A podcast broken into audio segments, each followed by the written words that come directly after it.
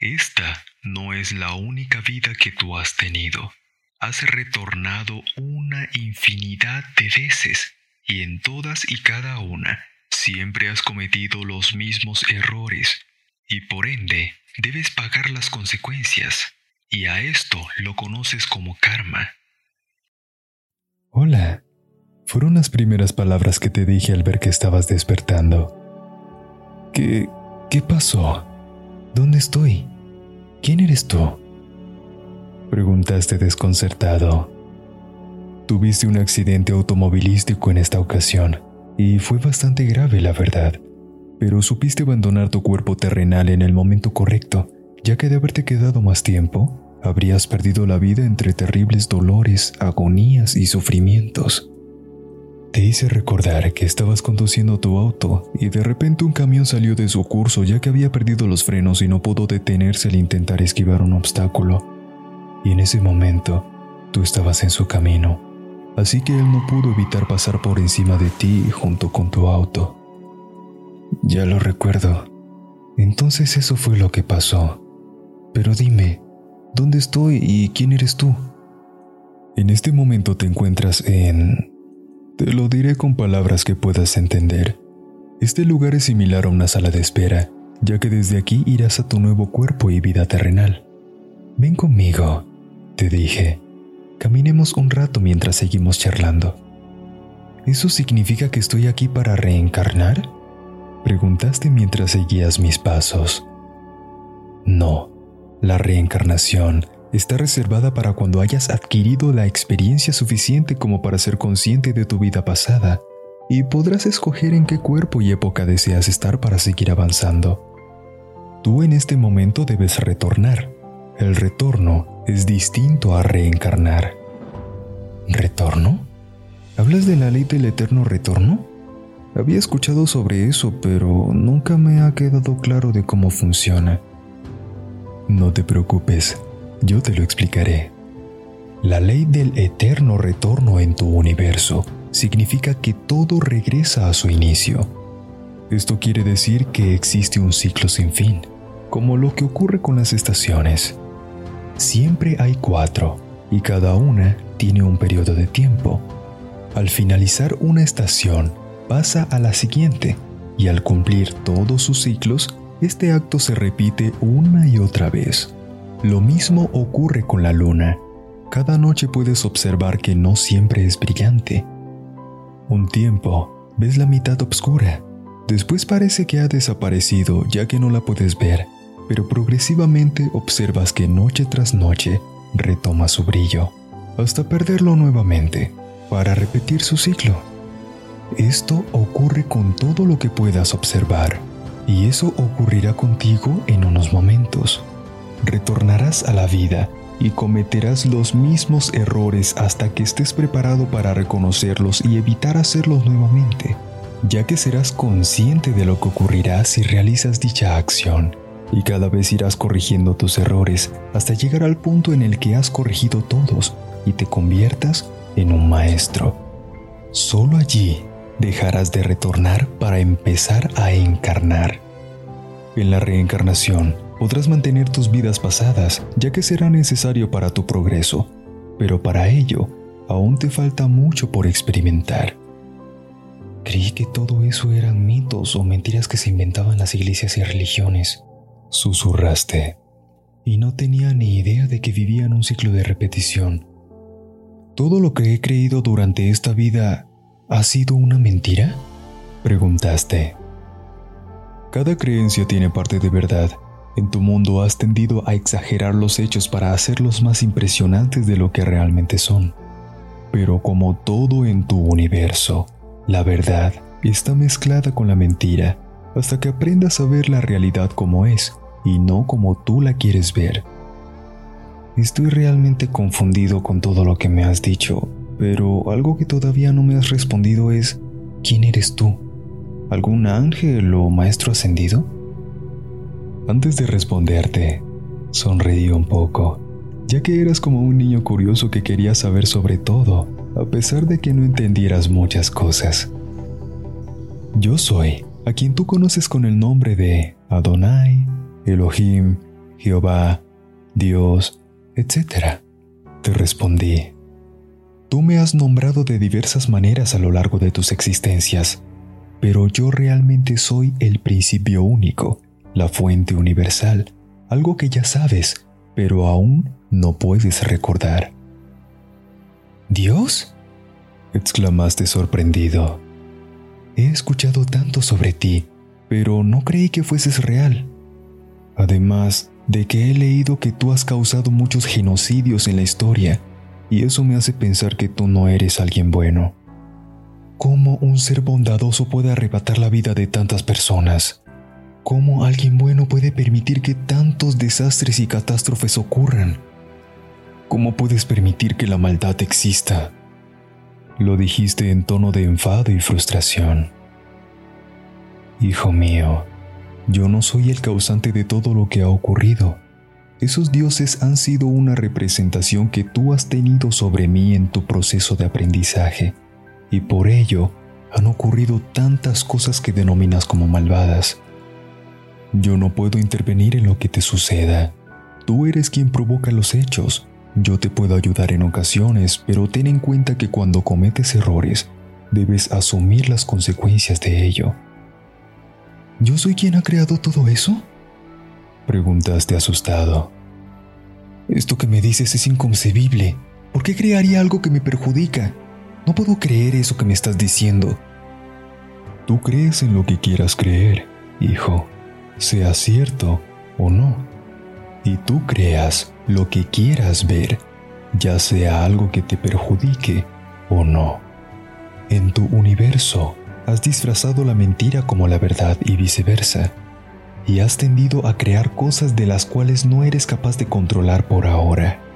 Por estos hechos, puedes comprender que en muchas ocasiones siempre has tendido a creer en falsas ilusiones para evitar ver la realidad tal y como es. Tu universo se mueve con frecuencias vibratorias altas y bajas. Las bajas son a las que tú conoces como cosas malas y las altas serían las buenas, pero realmente el bien y el mal son ilusiones, ya que todo forma parte de lo mismo, tal y como dice la frase que has escuchado tantas veces. Como es arriba, es abajo, como es dentro, es por fuera. Si tu mundo interior es caótico, tu mundo exterior también lo será. Así que eso es lo que significaba esa frase. En esta vida no entendía lo que significaba, pero ahora todo tiene sentido. Por ello el mundo está tan mal. Es correcto, ya empiezas a comprender. Dios, tengo dos preguntas. ¿Realmente nos has dado libre albedrío? Según la ciencia no se ha demostrado que eso exista, porque incluso antes de que realicemos una acción, nuestro cerebro ya ha enviado la señal al cuerpo. Y mi segunda pregunta es, ¿por qué solo me mencionas a mí dentro del universo? ¿Por qué excluyes a los demás seres que habitan en él? En realidad son tres preguntas, te dije mientras sonreía. Sí, lo sé, sonreíste también pero la última está relacionada con la segunda. Está bien, responderé a tu primera incógnita. Sí, tienes libre albedrío. Ese es un regalo que yo te he dado y no te lo puedo quitar. Lo que significa que tú eres responsable de tu vida y de las consecuencias de tus actos. Por lo que yo no puedo obligarte a hacer nada que no quieras ni tengas la intención de hacer. Eres libre de actuar a placer, pero debes comprender dos cosas. La primera es que la ciencia simplemente sirve para descubrir cosas que ya existen y entenderlas a pesar de su complejidad. Pero en muchas ocasiones, las conclusiones son erróneas y no pueden entender el por qué algo existe y cómo funciona, al ser incapaces de introducir la espiritualidad en las investigaciones, por el mismo hecho de que no saben qué es la espiritualidad. Solo se dejan guiar por la lógica y la razón, por todo aquello que puedan observar y comprobar su existencia. Para ellos, todo lo que no se pueda explicar es algo sin sentido ilógico e incluso afirma la inexistencia de algo. Por ejemplo, yo. Muchas veces has escuchado que yo no existo y que soy una utopía, pero heme aquí, junto a ti. Lo segundo que debes entender, y que ya te lo he aclarado, es que el libre albedrío no te exonera de las consecuencias de actos que realices. Sé que ya te lo he repetido muchas veces, pero es importante hacerlo todas las veces que sean necesarias. Todo tiene una acción y reacción. Si le arrebatas la vida a alguien, no puedes esperar tener una vida tranquila, ya que constantemente debes huir de las autoridades o de las personas que tomarán venganza por lo que has hecho. Si realizas actos ilegales y te haces rico de esa forma, no puedes estar tranquilo, ya que constantemente debes ocultar lo que haces para evitar problemas. Por ejemplo, lo que tú conoces como evasión de impuestos, paraísos fiscales o lavado de activos. Otro ejemplo, si tienes relaciones íntimas desenfrenadas sin ningún tipo de cuidado, debes esperar algunas enfermedades, un hijo, las dos cosas a la vez y también entrelazar tu energía sexual con dicha persona. Si esta persona siempre vibra en baja frecuencia, eso también te afectará a ti. Son resultados inevitables por los actos que realizas y yo no puedo intervenir en ello, ya que es tu vida. Yo puedo ayudarte cuando me necesites, pero no puedo evitar que obtengas resultados los cuales tú mismo has provocado. Pero si eso es cierto, ¿por qué hay personas que hacen todo bien y aún así tienen consecuencias graves? Como por ejemplo, personas que pagan condena porque los han acusado falsamente, como las feministas radicales que acusan a sus exparejas de haberlas violentado íntimamente, cuando desde un principio fue un acuerdo mutuo, y ellas solo lo hacen para afectar la vida de la persona a la que acusan. ¿O qué me dices de los niños que mueren de hambre por haber nacido en un lugar en el que no tienen oportunidades para sobrevivir? ¿Ellos se merecen eso? La respuesta ya te la he dado, hijo mío pero te lo aclararé de una mejor manera para que me puedas entender. Esta no es la única vida que tú has tenido. Has retornado una infinidad de veces y en todas y cada una siempre has cometido los mismos errores y por ende debes pagar las consecuencias, acción y reacción.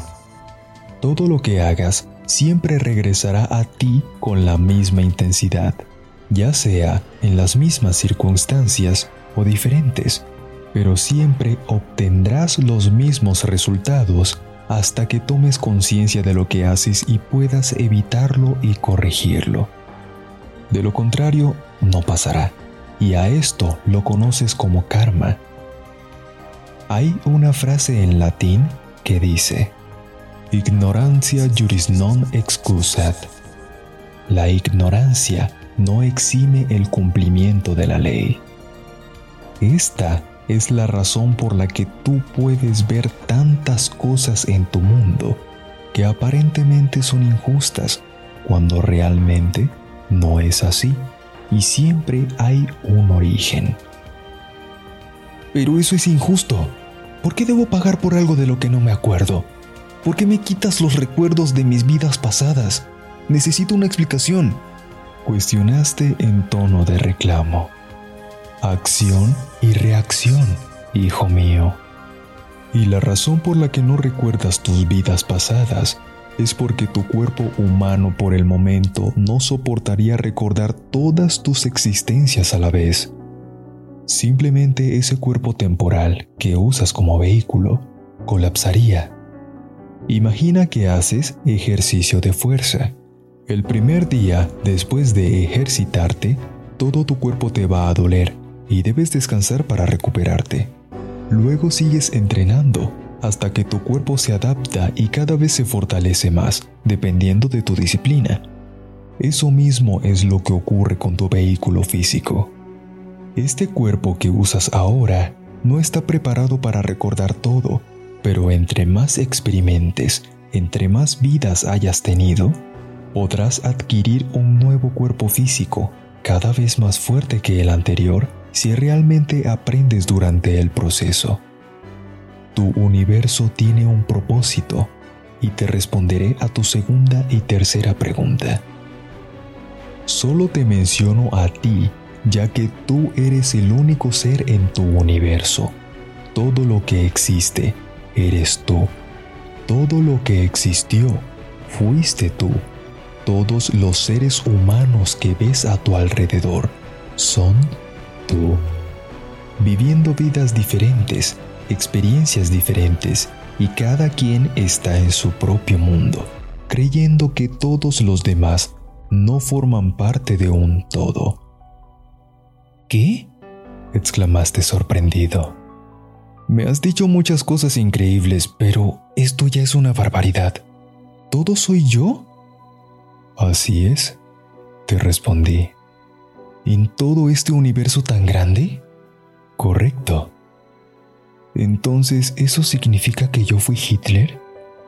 Y al mismo tiempo, fuiste todos aquellos a quien él les arrebató la vida, ya fuese de forma directa o indirecta. ¿También fui Jesús? Y fuiste aquellos quienes lo condenaron a la cruz. ¿Y por qué? ¿Para qué es todo esto?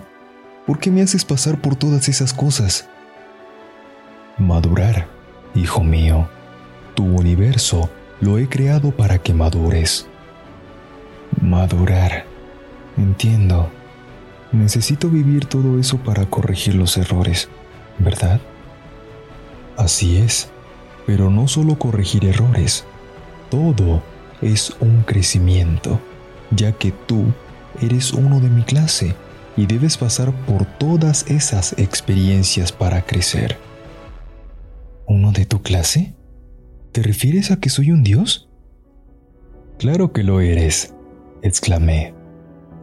Dime, si yo soy Dios y tú eres mi hijo, ¿eso en qué te convierte a ti? En un hijo de Dios, dijiste entusiasmado.